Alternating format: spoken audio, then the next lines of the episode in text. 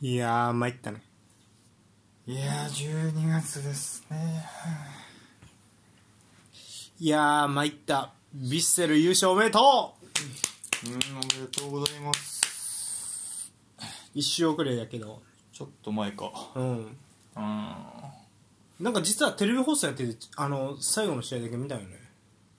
最終節うんうん。最終節じゃない。あの、優勝決まる、はその試合だけ見いた。はいはいやー、複雑やけども優勝決まってよかったね。なんか、イニエスタがいなくなった途端優勝するっていうのが複雑やけどね。い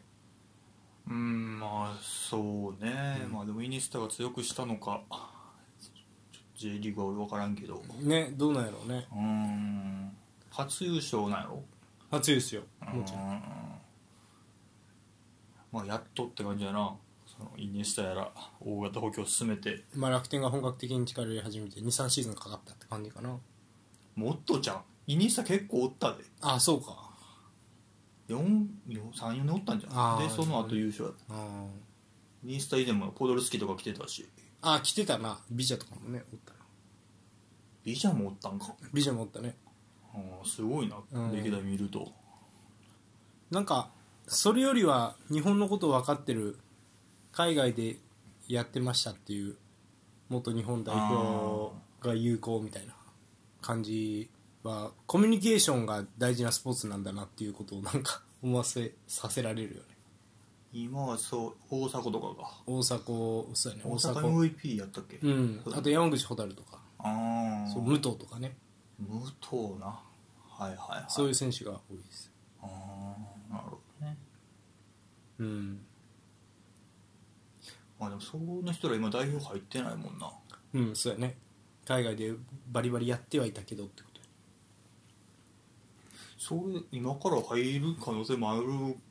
んかなじゃあ年齢的にもうないんかな大阪は結構森保さんとの関係怪しいんじゃないって言われてるよねああそうななんか補欠代表に誰かが怪我したよなこの前のワールドカップの時ってで、うん補欠で補欠リストの中に大阪は入ってたけど蹴ったんじゃないかっていうすごい噂が流れてであのあ、えー大迫側がそうそうで湘南ベルマーレのフォワード若い選手が選ばれたってうーんっていう噂よねまあそういうのあったら厳しいかもね、うんまあ、でも優勝チームやしね入ってくる可能性もありそうそうじだゃあねりそうかまあ違う若手とかはねおるみたいやからそういう選手がね入る可能性結構あるんじゃないかなうーんはいそんなちょっとね、まあすごいこちょ関西がすごいですねあ野球今年はうん野球もサッカーもうんそうね関西が熱いよ確はいこんばんはゆるふとですかにはいはいいや参ったね関西ということでうんはい、えーそれでは、えっと今週の、えーお便りからうんやっていきたいんですけども、はいあのその前にですね一見あのーまあなんでしょうあのその他のお便りっていうことで、まあ、今回、うえーとまあ、マンチェスターシティがもし有罪であればどれくらいの、えーまあ、罰則が、うんまあ、妥当かっていうような質問させていただいたんですけどちょっとシティファンの方からうんあのちょっとまだその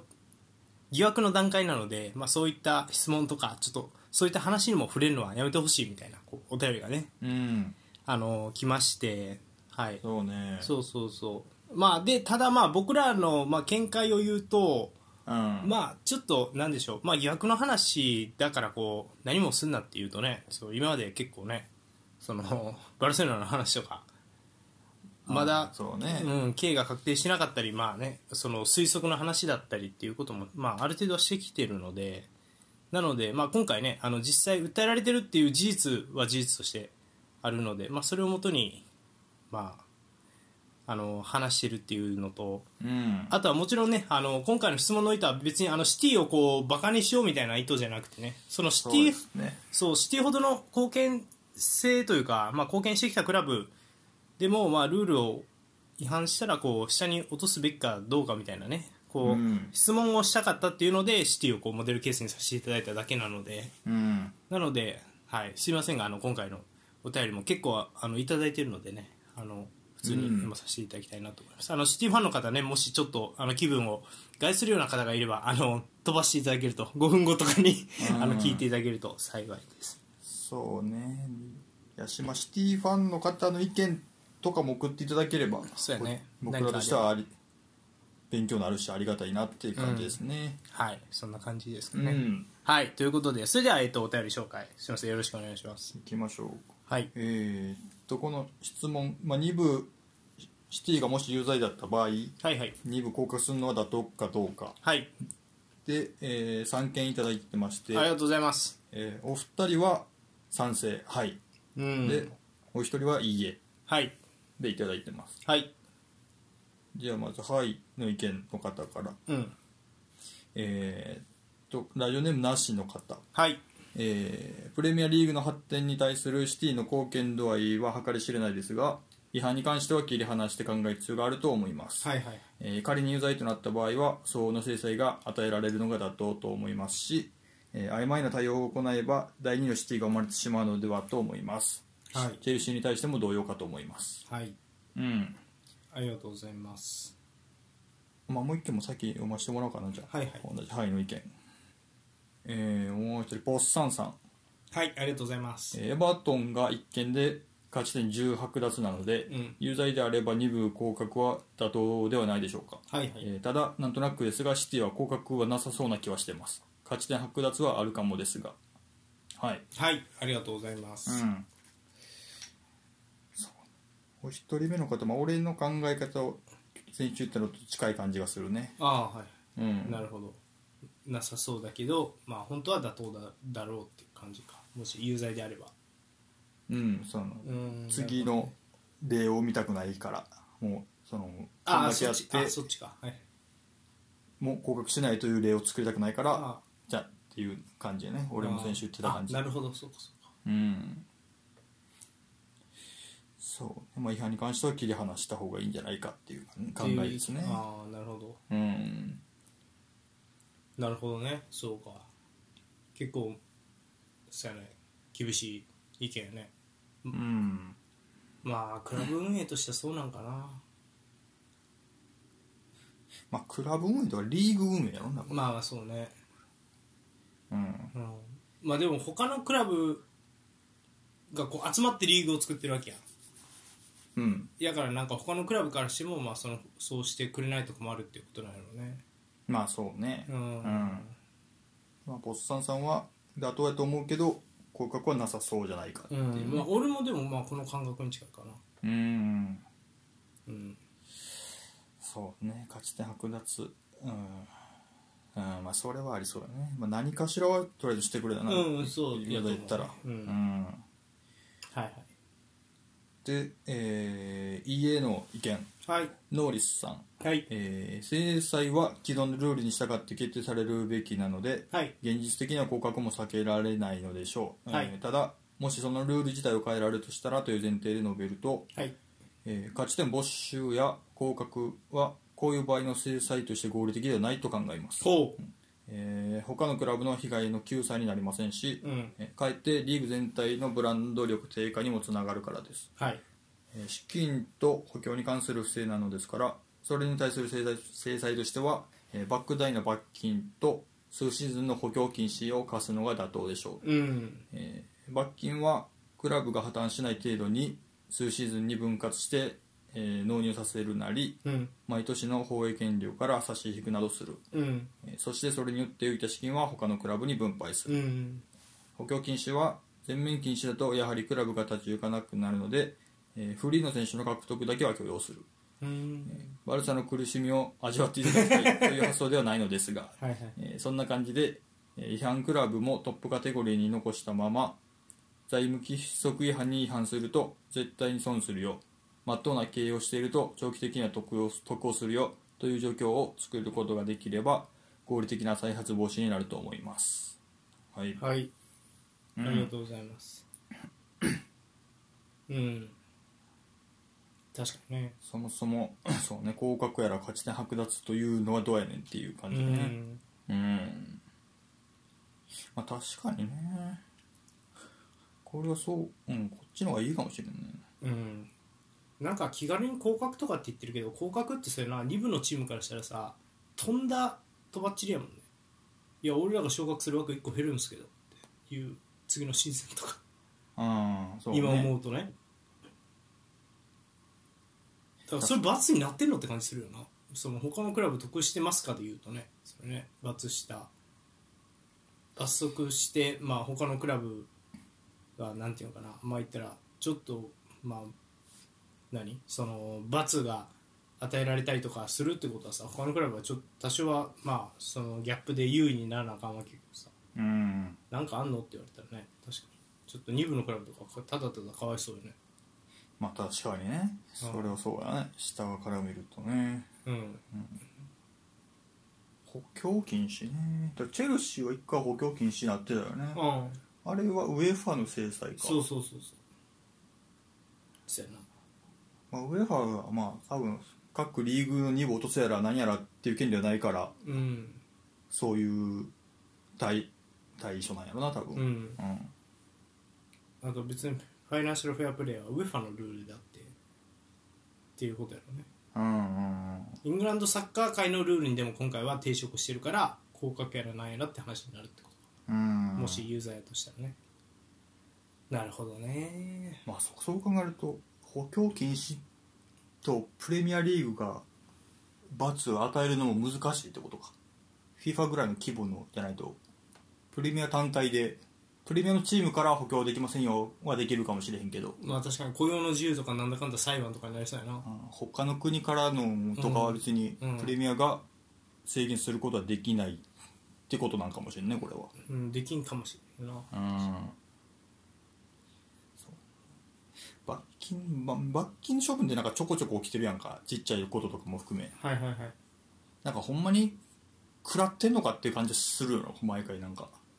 選手個人とかでもあるやんかなんかうん罰金処分みたいな、うん審判にやりすぎてみたいな、はいはいなんかそんなあんだけ稼いでて罰金も痛くも痒くもないんかなとかも思っちゃうよななんかあーやったら別の方法の方がいいっていうねうんそれはそうかあの、まあ、ノーリスさん言ってるその莫大な罰金ってなってくるとそうね、もう何百億とかなってくると結構痛そうやなと思うけどねどこまで貸すのかうんっていうのも結構ありそうよね確かうんにうん確かにねそうだね、まあ、バルサもそうやかバルサはシンプルにお金がないんかそうそうそうファイナンシャルフェアプレーよねリーガ内のねうあんのサラリーキャップよねバルサがそうね、引っかかってるのねなるほどねうんなるほどねまあ各国自分らでルール作ってねちょっと苦しむみたいなね感じになってるよねうんそうねうんなんかプレミアの方がだいぶ緩いらしいけどねまあ赤字出していいってことやもんねそもそもねうんなんかラリーガのやつはねもうそもそもあの赤絶対ダメよけらしいからなうーんまあ、そこは分からんけどその入ってくるお金の違いかもしれないねプレミアリーグとラリーガと、そうあねと国自体の経済状況の違いやろなうんなるほどねうんは、はいい、ってことでまあそうね確かにあのー降格が全てあの絶対的じゃないしね、まあ、まあどういう罰になるかっていうのは、まあ、まずね有罪になるかどうかあとどういう罰かっていうのはちょっと注視したいなというふうに思いますね、そうねはいということでまあでも結構あれやねみんなあのー割となんやろまあ特別扱いはダメだよみたいな感じやったね俺は割ともううんあそこまでやったら特別扱いしていいやろって思っちゃった派なんやけどいろいろうんやってるから、手広くうんそうねうんはいえー、もう一件その他あたりあはいはい普通おたね、えーはいたこ焼きさんはいえー皆さんが好きな推しチームお好きな推しチームが好きになった理由を教えてくださいおおー皆さんっていうのは我々か、まあお便りにしてもいいかもねこれをそうや今な週確かに確かうに、んきっかけな、うんきっかけ理由うん、なんかありますか明明確なというか自分の中で推しチームインテルはうんインテルはでもやっぱなんだろうちょっと報われなさみたいなところに惹かれるみたいなところもあるかもしれんねああちょっとねまあモーリーニョで三冠取った時はインテルらしくない報われ方やったけどそれ以外結構お金かけても報われんかったりとかするケースが歴史を見ると結構多いからインテルってああの報われるってのは勝たれへんってこと勝てないとかそうそう怪我するとかねロベルト・バッチョがいた時代もあったしなそれだったら元祖ロナウドがいた時代も一応あったわけですよインテルって実は、うんでもその割にやっぱり CL とかはその時取れてなかったりとか、まあ、上位にも行けてなかったりとか結構イブラヒモビッチがいてもやっぱり CL 勝てないとかなんかそういうちょちょっとした報われなさみたいなのがちょっと応援したいなっていう気持ちになるみたいなところはあるかもしれないなインテルは。それも好きになった時はその理由でなった今じゃなくていやいやまあでも当時もなんかミランはうーんって感じやったからまあ割と消去法に近いかな好きになった理由としてはその中でインテルはやっぱり応援したくなるなっていう感じやったかなその報われなさも含めてイタリアなんやどうミランかインテルかってそのリーガでもいいレアルでもいいわけよ別にどういうこといだやかまらあ別に世界中どのチーム好きになってもええのにそのイイタリアに絞ってるやんとりあえずあなた今それだからまあそうね、まあ、イタリアに絞ってる理由は話すとまあちょっと長なるけどまああるよね戦術的に面白いからって感じかなうーんそう見始めた時からなんかそんな感じしてたんやもんいやもう NHK のドキュメンタリーで、うんイタリアはカテナチオで最強のブラジルを倒したっていう、まあ、ドキュメンタリーというか当時の戦術分析みたいな番組があったよワールドカップ前の特番でうんでその時にカテナチオっていう戦術があって、まあ、戦力的に劣ってようとテクニカル的に劣ってようと勝てるみたいな戦術紹介があったよね、うんその時にそれ見てあこれはすごい面白いなイタリアのサッカーって面白いなと思ってそのままワールドカップ見たから2006年うーんそれでイタリアサッカーハマってでなんか応援するクラブをチームを探そうってなった時はまあ自然とインテルかなって感じだったななんかうん他のチームは結構もうちょっと強すぎてなんか応援する気にならなかったからユベントスもやっぱり昔の歴史作ると強いみたいな感じだったしなっうーんていう感じかななるほどねイタリア帰りって感じだよねそうやねうんポールさこんれははね特に明確にないんよな多分覚えてもないし多分その当時もこれやからユナイテッドやマンチェスターナイト応援しようってなんかあんまりなかった気がするんだよ、えー、あそうそうそのまあでもそう多分最初プレミアをがあるのを知ったのリバプールなんよ俺多分なんもっと言うとジェラードなんよそうやなで多分だリバプールがトヨタカップまだトヨタカップやったと思うけどあの時、はいはい日本に来たベンテスの時か飲んで知った気がするのよねああなるほどうんでジェラードがってやつがすごいぞみたいなうん感じで知ってプレミアリーグを知ってなんかそっからリバプールじゃなかったでななんかそのまま行くと普通にリバプールの気もするんやけどうんどっかでないでってのあったのなんかきっかけがあったじゃ多分ルーニーやと思うんやけど、あルーニーがすげえってなってユナイテッドの気がすんやけどそんな明確にこのタイミングでこのプレーで好きになったみたいなことは多分ないねんな俺あああなるほどね、うん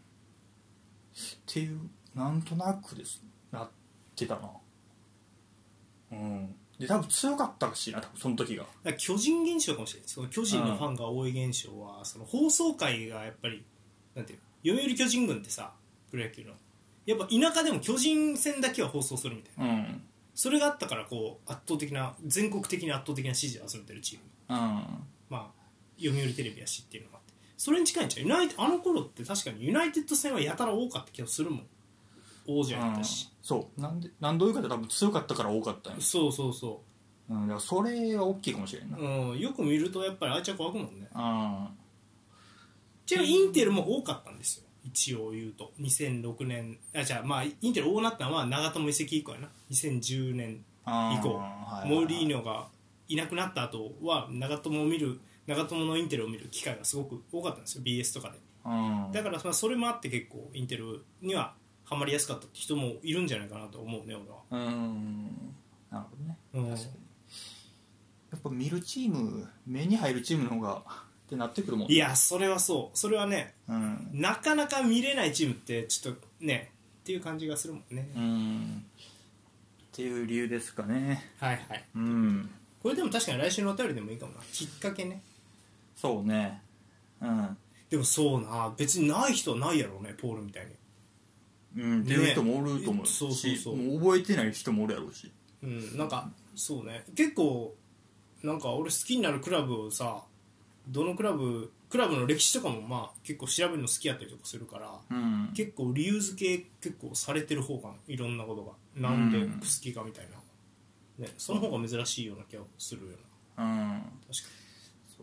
たこ焼きさんたこ焼きさん多分どこのファン多分言ってくれてなかった気するから、うん確かにまた来週でもそうやな送なっんてもからえれば推しクラブをねうん推しチームをぜひ教えていただければと思います、はいということでまあこんなもんですからねうんはい、えー、とそれじゃあ、えーまあ、今週の、まあ、ニュースからやっていきましょうかねえい私がインテリスタトスさんそしてお相手マンユーファンポールでえーーはいニュースのコーナーはいはいということでまずビッグニュースでかいニュースからいきます、えーユーロ2024組み合わせ決定本大会はい、ということで。えっ、と、これドイツで行われる、うんえーユーロ、えー2024の組み合わせ抽選会が行われて、まあグループリーグ分けが、うんうんはい、発表された、されましたので紹介します。うんはい、というのもね、あのー壮大な死の組ができたんで、 まあそれも含めて壮大したいと思います。はい。うんまずは、えっ、と、グループ A。えードイツ、スコットランド、ハンガリー、スイス。うんはい、まあ、これはまあねドイツが開催国枠っていう感じです、はい、そしてグループ B、えースペインクロアチアイタリアアルバニア、うんはいスペインイタリアが同組そうですねあとクロアチアもですね、うんはい、そしてグループ C スロベニアデンマークセルビアイングランドははいはいはい C 組ねはい、で、えっとグループ D、えーまあ、プレーオフの勝者と、えーオランダオーストリアフランス、うんなるほどここは厳しいですね、はいんそしてグループ E、えーベルギー、スロバキア、ルーマニア、えープレーオフ、えーの勝者、うんはい、そしてグループ F も、えートルコ、えープレーオフの勝者、えーポルトガル、チェコはいはいはいといった並びになっています。うんはいそして、えー、と主な話題としてはグループ B スペイン、クロアチア、イタリアアルバニアが同組とまあ死の組はそこですか四の組ねがはい、出来上がりました。ああまあい見ていきますか上からそうね。えっ、と、まずドイツ、スコットランド、ハンガリー、スイス。まあドイツとしてはラッキーかちょっと今苦しんでる中俺、ネーションズリーグとかハンガリー負けてた記憶あるけどな。あフーァイドイブツバがック。ああ。レうんームの時やっけあれ。スイスが強いよ。いやまあそれは強いんやろうけどさああ、アカンジ、ザカリアおるから。俺は毎度スイスは侮れんなと思う。けど、まあ、スコットランド、ハンガリー、ああどうやろうね。なんせ調子が悪いんよね、とにかくドイツは。うんずっと。もうそだから監督も変わって変わってからもそんな良くなさそうやしうん。っていう中でこのグループまあそん,、うん、そんなめちゃくちゃ厳しいグループってわけじゃなさそうやからまあまあまだラッキーやったかもしれんねうんうんまあどこやろドイツはまあ上がりたいねもちろんな、まあ、ドイツ、スイスが、まあ、2強って感じじゃないですかそうねスコットランドかうんまあそうかスコットランドはロバートソン・マクトメネイがいる有名どころでいくと、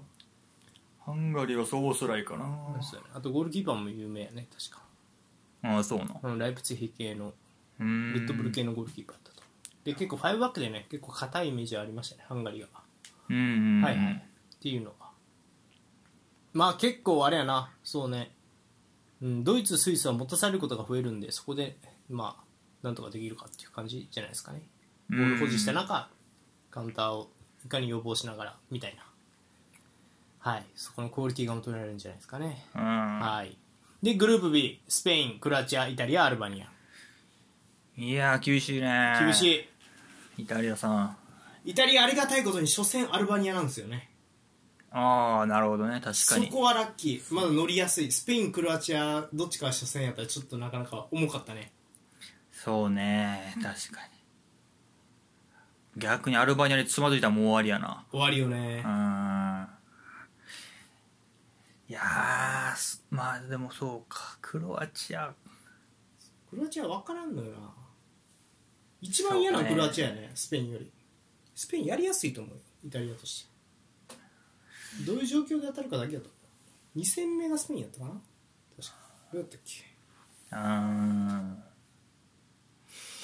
ーでも引いてガチガチ見守る感じでもないんじゃないイタリアはスパレッティさんだーいやでも実それもやると思ういざとなったらうーん別に、ガチガチにならずとも、まあ、そんないかないっていう選択肢は取ると思うーんなるほどねう、うん、まあまあそうかクロアチアの方がいいやんってことクロアチアの方がいいやね何してくるか分からんからうーんまあそうね確かにねどうしてくるかボール回してモドリッチ中心に回してきてもおかしくないし、うんまあ、あとイタリアのサッカーよく知ってる選手がおるしなブロゾビッチとか選ばれるのやったら選手のことを大抵把握してるやろうからそれまあもそそうれで、ねあーそうか確かにそうねそれもそれで面倒くさいよねうイんタリアとしてはって感じですかねイタリアとりあえずでも本当初戦絶対マストウィンででスペインクロアチア相手に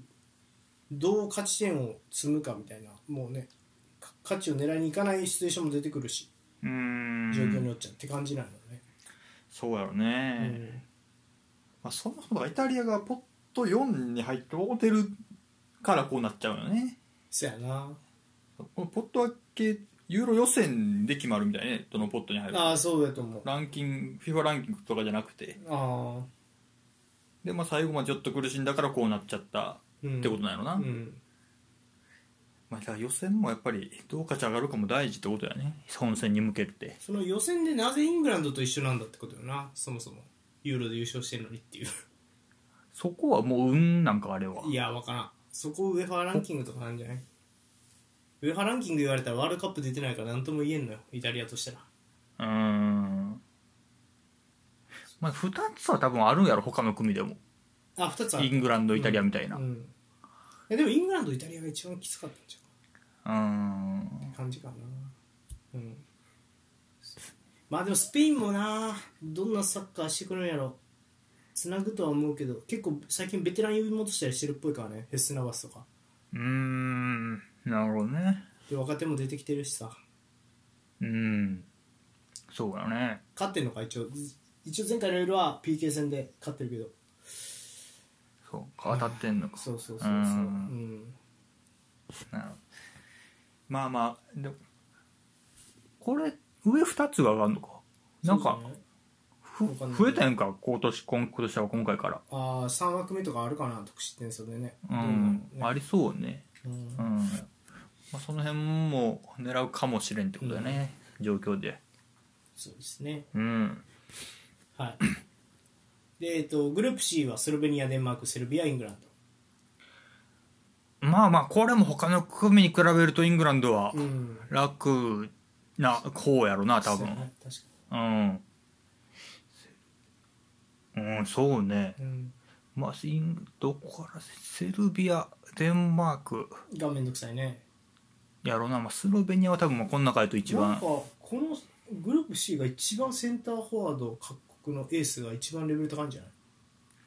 いああセンターフォワードねホイルンドうんでミトロビッチうんハリケーンどこも一発あるっちゃあるねホイルンドそうねなあそうやなミトロビッチサウジアラビアでやばれとるからなやつは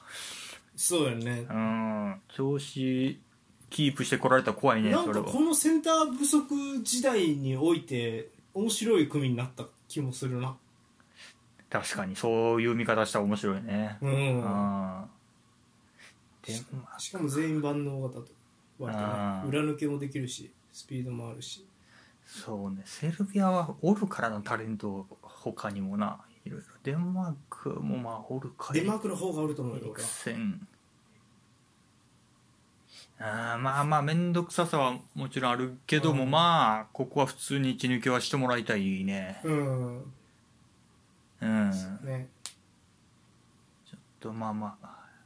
なんかうんそうやね結構温度感的にイングランドは割ともうなんかハリー・ケインラストチャンス的な空気感やしねちょっとねなんかそのビッグタイトル取るんやったら今みたいな感じするもんねまあ、うんまあそう次のワールドカップまでは行きそうかなとは思ってるけどねあーなるほどねうん、まあでもいよいよ短くなってはきてるから通りたいよねそうね今一番こうそうねうんむずいよなケインがピークの時に取れない厳しいかもしれない逆にイングランドとしてみたらなんか、うん、やっぱさこうそのなんか世代論みたいなんで見ると面白いのがさそのハリー・ケインみたいなさセンターフォワードが出てきてさその前ってルーニーワントップやらざるを得ないぐらいセンターフォワード不足の時期もあったやんうんでハリー・ケイン出てきましたってなった時センターバックがいないよね今不思議よなうんまあうんなんかファーディナンドとかあれ級はいないやんジョン・テリーみたいな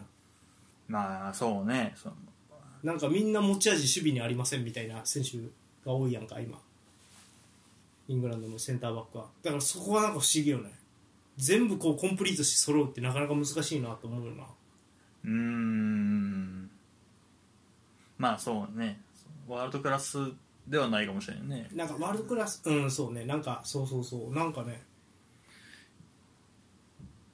うんまあまあでもそんなに穴っていうほど悪くもないと思うからまあそうね確かに、うんまあ、チャンスは全然課あると思題うが出るのは決勝トーナメント入ってからやろうからな、んイングランドの場合はまあここは勝ち上がってくるような気がしますね僕はうんそうミロトビッチそうやなだからセンターフォワードに要注意って感じやろうなセルビアデンマークとかって感じですかねそうねはいうん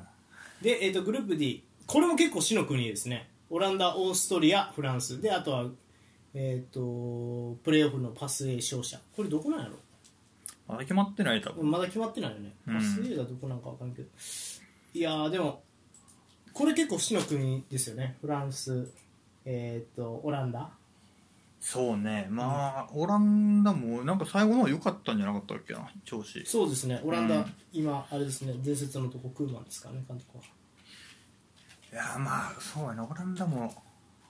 嫌やなフランスまあまあ本命フランスやろうけどうん、オオラランダも嫌ですよね、毎回決勝トーナメントまで上がってきますからね。フランスオランダまあでも2強2弱になってしまえばまあどっち位置抜けどうのこうのはあるだろうけど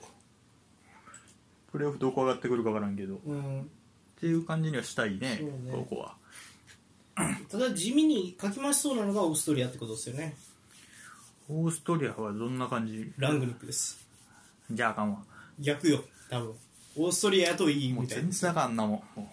えな。なんかでもオーストラリアし、オーストリア史上初じゃなかったっけあそうなんうん、はいはいじゃなかったっけな、うんなんか本大会必要とか、ちょっと調べてみよう か。でもなんか、うん、まあ、よかったよね、その、結果的に、なんて言ったらいいかな。まあ、ランゲニック的には、あザビッツァーとかいいのか。強そうやな。サビッツァオーストリアかあうーんまあライマーとかも、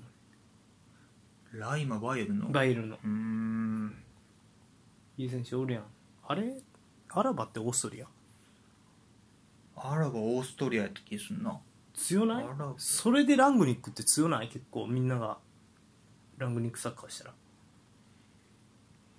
うんまあ点取れんのかっていう問題になってくるのかなじゃあそうやなう、んそこはもう我がインテルのあの男は怪我せずにフルフルいければって感じかアルナドビッチさまあ確かにオロオランはだいぶん大だいきそうぶやなプレースタイル変わりそうようねあんそうああいつは収まるからうんなうーんいや結構面白いやろやっぱこれオーストリア と思うねなんか逆にだからさフランスってさ戦術的にメタメタにされることたまにあるやんこのメンツ揃ってるけど何もできませんでしたみたいなうんあのデンマーク戦とかうんあの前回のユーロのとかあるからあると思うオーストリアうんなるほどうん、でちなみに、えっと、プレーオフあでここに入りそうなのはポーランドエストニアウェールズフィンランドのうちのどれかって感じですねポーランドエストニアウェールズフィンランド、うん名前で行くとポーランドかレバンドフスキねうんウェールズも強かった時期あったけどな今もうラムジいろいろあーってラムジー1本かなどうなんやろうねうんちょっとまあ、うん、まあそうなんかベイローらへんのは全然ちゃうよな多分あの時のタレントがうんフィンランド結構俺いい印象あるいいサッカーしてた印象あるようん戦術的にねななんで僕はここもう一個の死の組な気がしますねうんはい。そしてグループ E、えーベルギー、スロバキア、ルーマニア、えーそして、えープレーオフパス B の勝者ですね。はいはい。なんで、あ、ここにイスラエル、アイスランド、えーボスニア・ヘルツゴビナ、えーウクライナのいずれかが入るって感じか。うん。はあボスまあウクライナかなまあね、うんそうね。名前ウクライナめっちゃ強いから入ると思うよ。うん。ベルギーね。ベルギーもね調子上げてきてる気がすんねんけどなんか名前だあけ、そうなんや。ルカクめっちゃ点取ってるんじゃなかったっけへえあそう、んああなるほどねそうかそうかまあルカクでウライネがどの状況でいくか後半まあ1月ぐらい復帰っつってるからうんそもう逆にシーズン前半休んでたと思ったらうんユーロでうんいい状況できたらん全然あるね、これはベルギ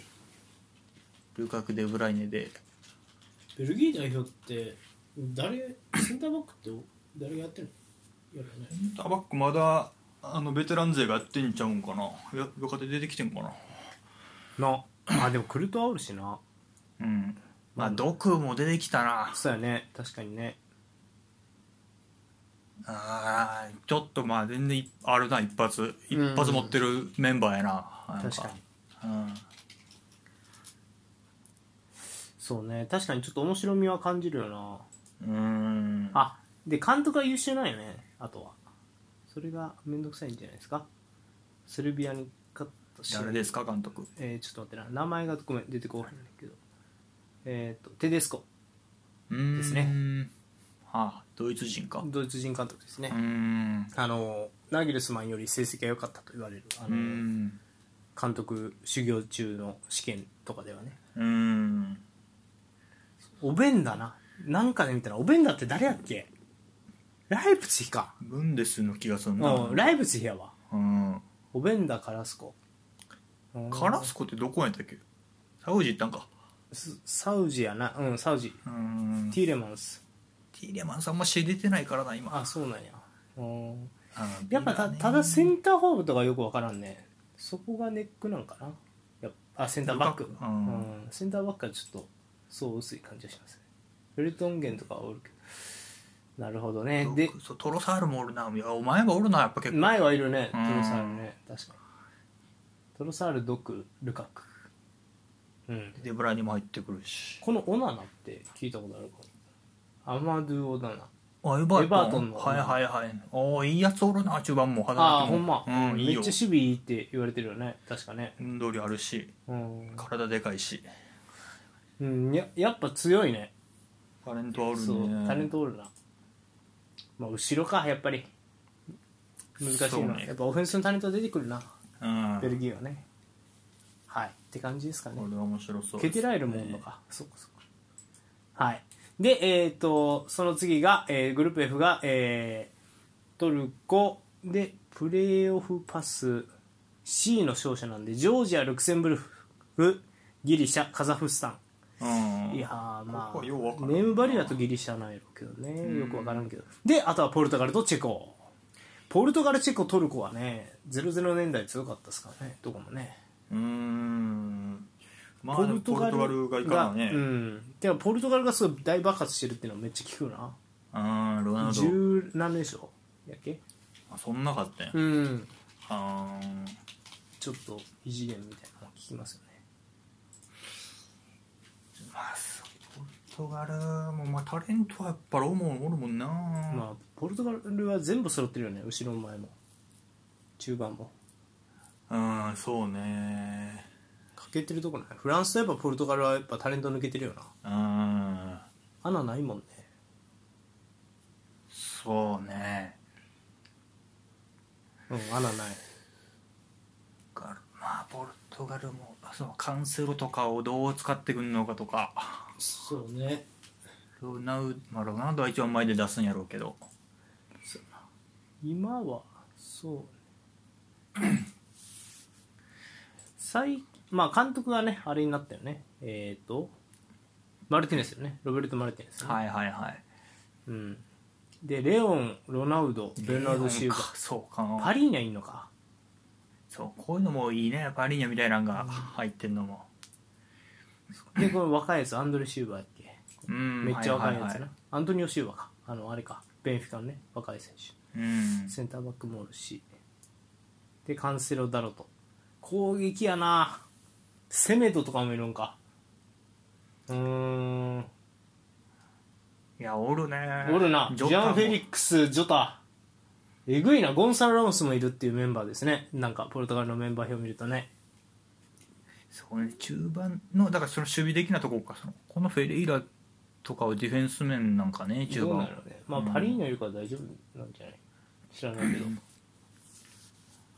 いやー面白いねこれはうん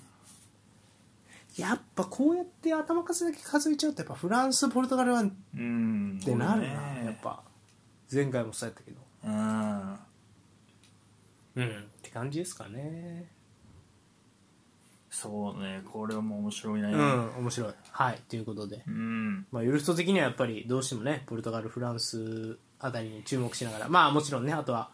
まあ、死の組グルグループ B にね注目しながらうんはい見ていきたいと思いますうんはい。ということで、はい。えー、それでは次のニュースいきます。これも、えっ、と、次のニュースも、えっ、と、ユーロ2024関連なんですが、はい。えっ、と、まあ、今後もしかするとということで、まあ、ハンドも半自動判定できるんじゃないかというふうに言われています。うんはい。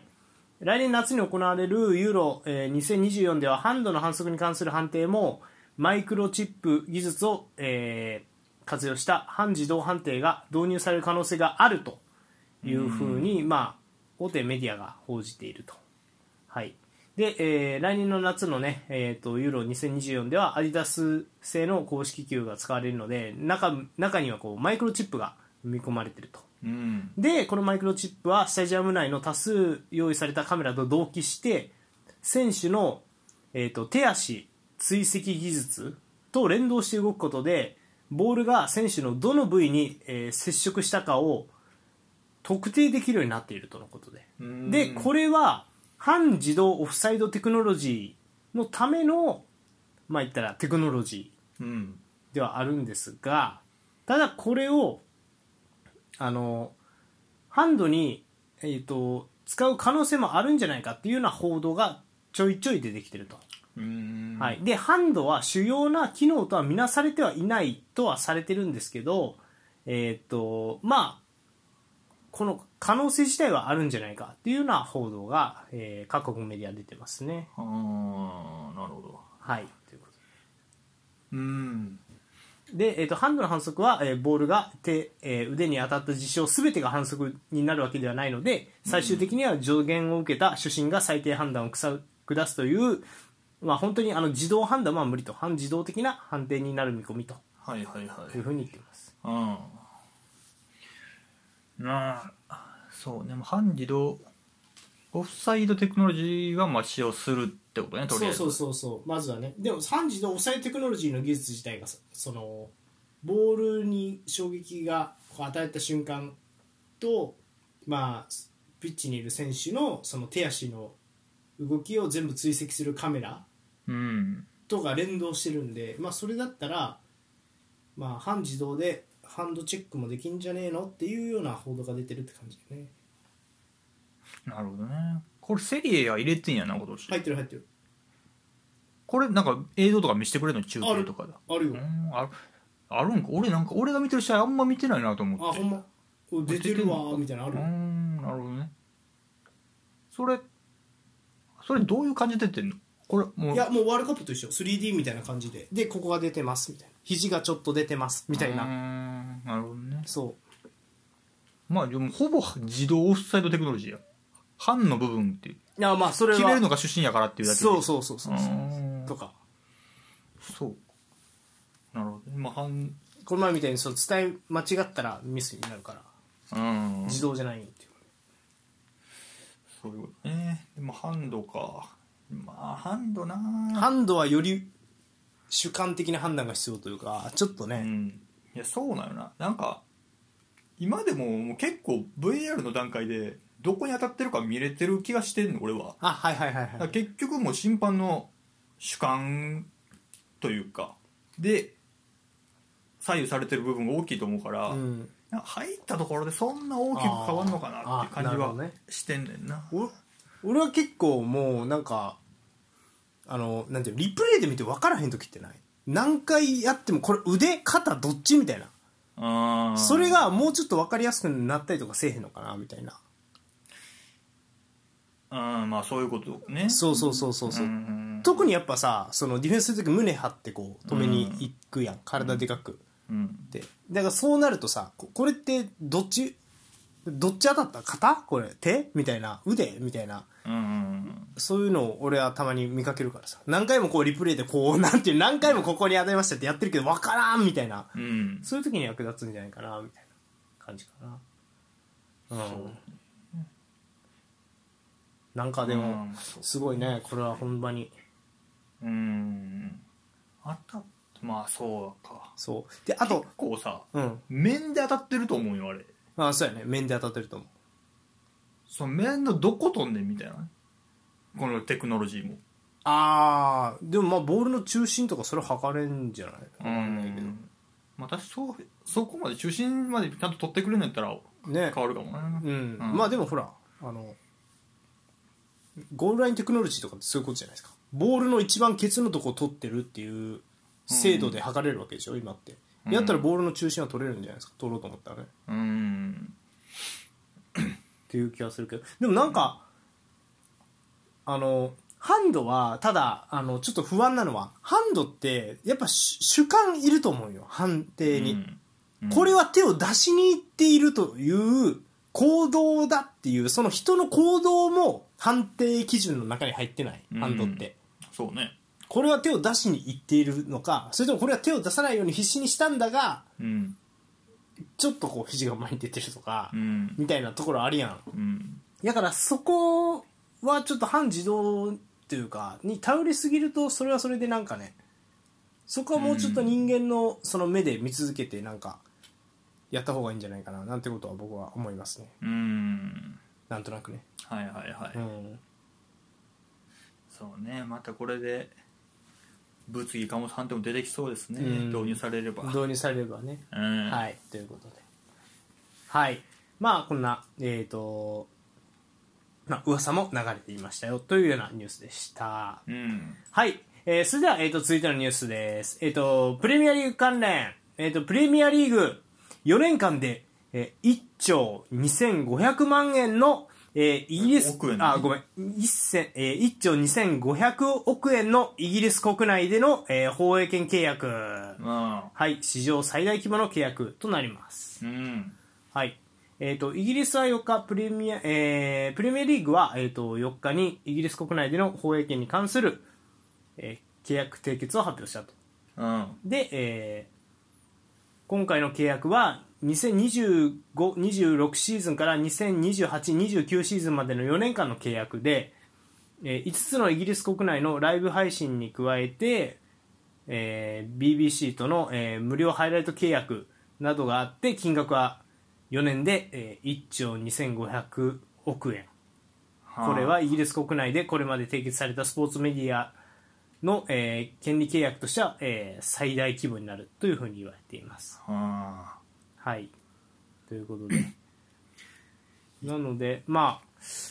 えー、とイギリスでは、えーとまあ、これねもう歴史的な契約が結ばれて、まあ、さらにプレミアリーグにお金が入ってくるっていうような形ですねう。んそうねはい、最い高やすご額い更新したとまたそうそうねうんすごいですね。そうねまだバブル終わらず放映権バブル終わらずでしたねうんまあでもイギリス国内での放映権やからうん、国外も含めたらまだ膨らむってことだよねそうやろうねう、ん1兆え2500すごいなこれはすごいね本当にねああうんこれで何なんですかねちょっと他のリーグとはまた差が開きそうだなっていうような結果ですよねただただね、まあすうんまあそうなるんかなうんねうん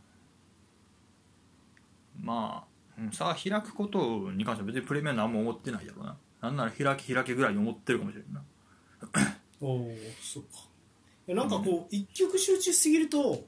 サッカー人気自体終わりそうな気もするじゃないですか、もうなんかうん他の国で見られ出す出さなくなると世界的なサッカー人気が沈沈んでバスケに食われそうな気せえへんそれってうんっていうふうにそこま俺では考えてないんじゃんだからあそうそうそうそうそうやねんけど、なんかそうだからそれが結構危惧っちゃ危惧よね走りすぎてるからこう先行きすぎてて後がついてこれずにみたいな終わりそうやなっていう気がするよまあそうそうなるかな、うん、だってね、まあ、もうすでにそうなりつつあるけどだからなちょっとアストンビラにすげえ選手ばっかり集まってきたらアストンビラにその抜かれた先のチームはそれどうすんのみたいな話あるやんそのね、うん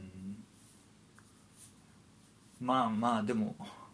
言うてもまあサッカーはビジネスになってきてるしそれはおのおのなんとかせえと思ってるやろなプレミアそはうそうそうそうそう、うんいやで、まあ、サウジアラビアという対抗相手も出てきたしねああなるほどねうんでそこまあ別にうんこんだけ多分一兆何ぼあっても使える額サウジの方が大きいかもしれんし国ごと力入れてるとか言われたあーはいはいらはいサウジまあまあにまあそれはね、うんだからまあプレミアサウジに集まっていくのがもっと加速するんかもしれんねうん、ないやなんかそうなりそうな気がするよね他の国のリーグやる意味あるみたいなことになってきそうよねこんだけ走るとねなんかうんずっと伸びてるわけやんっうんていうのは感じますねうんななんで結構不安は不安っすよねなんか我俺みたいなこうセリエ A ファンとかからしたらさなんかうんイタリア人がいつまでサッカーを好きでいてくれるのかみたいああなはちょっと思うよなそうかもそういう感想なのよね、うんあるあるあるあるそれはもちろんねうんまあだそれは確かにそうそうそうどこ見てるかやな、まあ、俺はあんま思わなかったからそうね、うんまあこれ結構何回か言うねんけどイギリスってやっぱりやっぱ地獄のスポーツやからやっぱ好きなんよね多分ねサッカーはと思うようんでもイタリアってさなんかなんやろバレエとかも有名やん日本え今、ね、バレエ日本代表がめっちゃ強くてその選手結構セリアでやってるみたいなバレエバレーボールねうん、バレエそうそうそう、とかあとまあ他のスポーツとかもさだんだんこう例えばスペインとかやったらバスケ超強いし水球とかもめっちゃ強かったりするとか、うんなんかあるからこうそう競合があるんやけどやっぱイングランドとか英国圏になるとさやっぱりそのラグビーサッカうんークリケット、うん三種の神器みたいなところやんうんだからなんかそこの点でなんていうのかなこう独占しやすいっていうのはあるよねイギリスはその利点としてはねうんまあそうまあそうね確かうにんそうそううん、ああ国の競技ねそうそうそう意外と例えばオランダって野球すごいバレンティンオランダ人やうんとかあるやんまあまあまあそうねそうそうそうだからなんかそういう罪も出てるのかなみたいなことは思うよそのイギリスの最近のサッカーの伸びに関しては、うんみんな好きだよねな日本で言うと相撲みたいなもう誰しもルールわかるみたいなさ、まあ、あれは簡単やからわかるっていうのもあるけど国技やんもうまさにまさしくみたいなそう日本の相撲とはちゃうんちゃうちゃうほんまでも見てる相撲毎日やってる期間俺でも昔は見とったよ昔やろそうそうそう今は分かるいやでも今も千秋楽とかやったらだらーって見るよ誰やこいつと思いながらそうなんか日本の相撲熱よりは熱そうな気がするけどああそうかうん、確かにね そうでもいいっすよねそういうその国技みたいな感じでねうん、まあそうねそうねそこがすごい強みやなと思うよねそれを好きな俺らからしたらそれはいいよね、うんそ羨まのしい熱が熱いのはそうそうそうそうそうっていう感じはしましたねうんはいということでうんいやまあ今後もね、まあ、プレミアリーグは、まあ、追っていかざるを得ないと思うんで追っていきたいなというふうに思いますうんはいえー、とそれじゃあ、えー、とその次、えー、とこれちょっとねあのこの先も見据えた簡単なニュースなんですがバイエルンミュンヘンが、えー、と早くも、えー来年の夏加入を正式発表しました、えーグラナダでプレーしているブライアン・サラゴサうんはい、ということで、えーバイエルンミュンヘンは、えー、とスペイン代表フォワードブライアン・サラゴサと、えー完全契約で、えー獲得したことをもう発表しました正式な加入は、えー、2425シーズンからとなりますで今季終了時まで、えーグラナダで、えーサラゴサはプレーしますうんはい、ということで。えっ、とまあ、ブライアン・サラゴサ、あの、今、スペイン代表に入ったばっかりの若手うんドリブラーですね、ラリーがうーで活躍している。で、えっ、とまあ、その選手をこう早くも、えー、とバイエルン・ミュンヘンが、まあ、もう来シーズンからっていうところやけど、もう獲得したってけいうことを発表しましたね。うんはい、でまあまあまあこれは、えっと、スペインメディアによると、えー契約解除条項として設けられたえーっと設けられているのが1400万ユーロうんなんですが、まあ、大体今回1500万ユーロ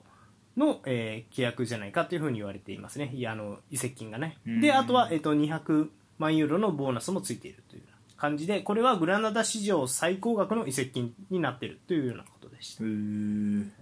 た。はい、ということでねう。んいやー現在22歳のサラゴサがうん移籍を出したね、はあはあはあうん、いやウインゴウィンガーですね多分左サイドが一番得意になっちゃうかなあの感じだとね、ううんんラリーが15節終了時点で、まあ、14試合の14試合出場5ゴール2アシストうん左サイドですねなるほどねそうまあそうや組んでをドリブルでぶち抜いて、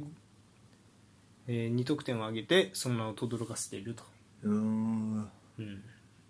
はいるほどで、えー、とスペイン代表にも選ばれてる選手ですうん金髪のねいやーこれは意外やったなあんまりスペイン人のイメージなかったからなうんウインゴはねうん左サイド誰今だからコマンとかかコマンサネどっちかやろうなコマンサネまあ誰もやるやろでもニャブリうん、とかかうん、うんまあ確かスペイン人まあドリブラーってことだよねこの人うん、いいんですこれ知らないんですけどあんまりめっちゃいいようーん連携もできるドリブラーやからめっちゃいいよめっちゃいいと思います俺はに1回ぐらいしか見てないけどうん12回見た時あとなんかうんバイエルンが求めてるのかなと思うねこういうタイプの選手をもうちょっとなんか今のコマンとかサネって縦はいけるけど誰かとコンビネーション絡んでなんとかするみたいなタイプじゃないやんかうん限界ですそれじゃみたいなのもあるんかなと思うんなるほどねううんうんまあでもなんか微微妙なというかこのタイミングで発表もう決めちゃうんやって感じなの、うんでもドイツはそうであともう一個言いたいのはドイツは何でも発表が早いああそうねあのカーンやめさせとくもやっぱ早かったよねフライング気味に来るなっていうのは ちょっと思ったねうんスペイン勢としては痛いやろな代表も入るクラスの22歳のウインガーを国外持っていかれて確かにね上位勢を狙ってたかもしれないそうと言ってもそうねどこが痛い目見てるっていうと多分微妙なところが痛い目見てるんやろなあのアトレティコとかその子らいだよねレアルバルサは多分その枠ないでしょ別にうん国内若手枠ってそれぐらい轟いてたらもう取ってますみたいなとこあるんじゃん特にバルサはだからどっちかっていうとその中堅チームにとっては欲しかった気がするよねうんうんそうねうんセビージャとかあとどこやビジャレアルとかうんその辺がちょっと金もそんな高ないしねそうねそうそうそうだからなんかこれはもうただただ交渉がうめえっていうことなんやろうなと思う、うんまあうまくいでもブンデスってうまくいくかどうか話変わるから多分うんうんまあ言葉も違うしき気候もちゃうかなうんそうねうんなんでちょっとそこはまあ心配しつつ見守っていきたいなっていう感じですかねまあでもちょっとやっぱいるのいいうんのかうんちょいちょいさこのニュースだけじゃなくてさ、まうあん決まってないニュースも含めてちょっとこの冬の移籍市場の噂も出始めたね最近ねそうやねそうそうちょくちょく近づいてきてるうねんまあそうよねもう年末もうすぐもう入るもんなうんまあ3年うちでキドモスターも出てるもんなあえっ、とサラ移籍で玉突きでみたいなじゃなくてうんリバプールも出てたしうんへレミア帰ってくるんちゃうかっていうのは出てたね噂はえあそうなんやうんシティ復帰かみたいなまあ噂やろうけど出てたしへえあそうなんやなるほどねまあ、その辺も見越してんのかもね確かにねサネなあ確かになうんうん不思議やねでもね確かにサネにとっちゃもうこれ以上ない感じやけどねバイエルンってやっぱり競争激しいんやね相当ねバイエルンはねああまあそうねうんしうん競争激しいしプレミアでやりたいんかもしれんし、あーなんあそうあーなるほど、うん、結構あれ自分の生まれ故郷嫌いなタイプなのかもなそれはじゃあ分からないけど、うんそうね はいって感じですかねうんはい、ということで、まあ、こんな感じで、まあ、ちょっと遺跡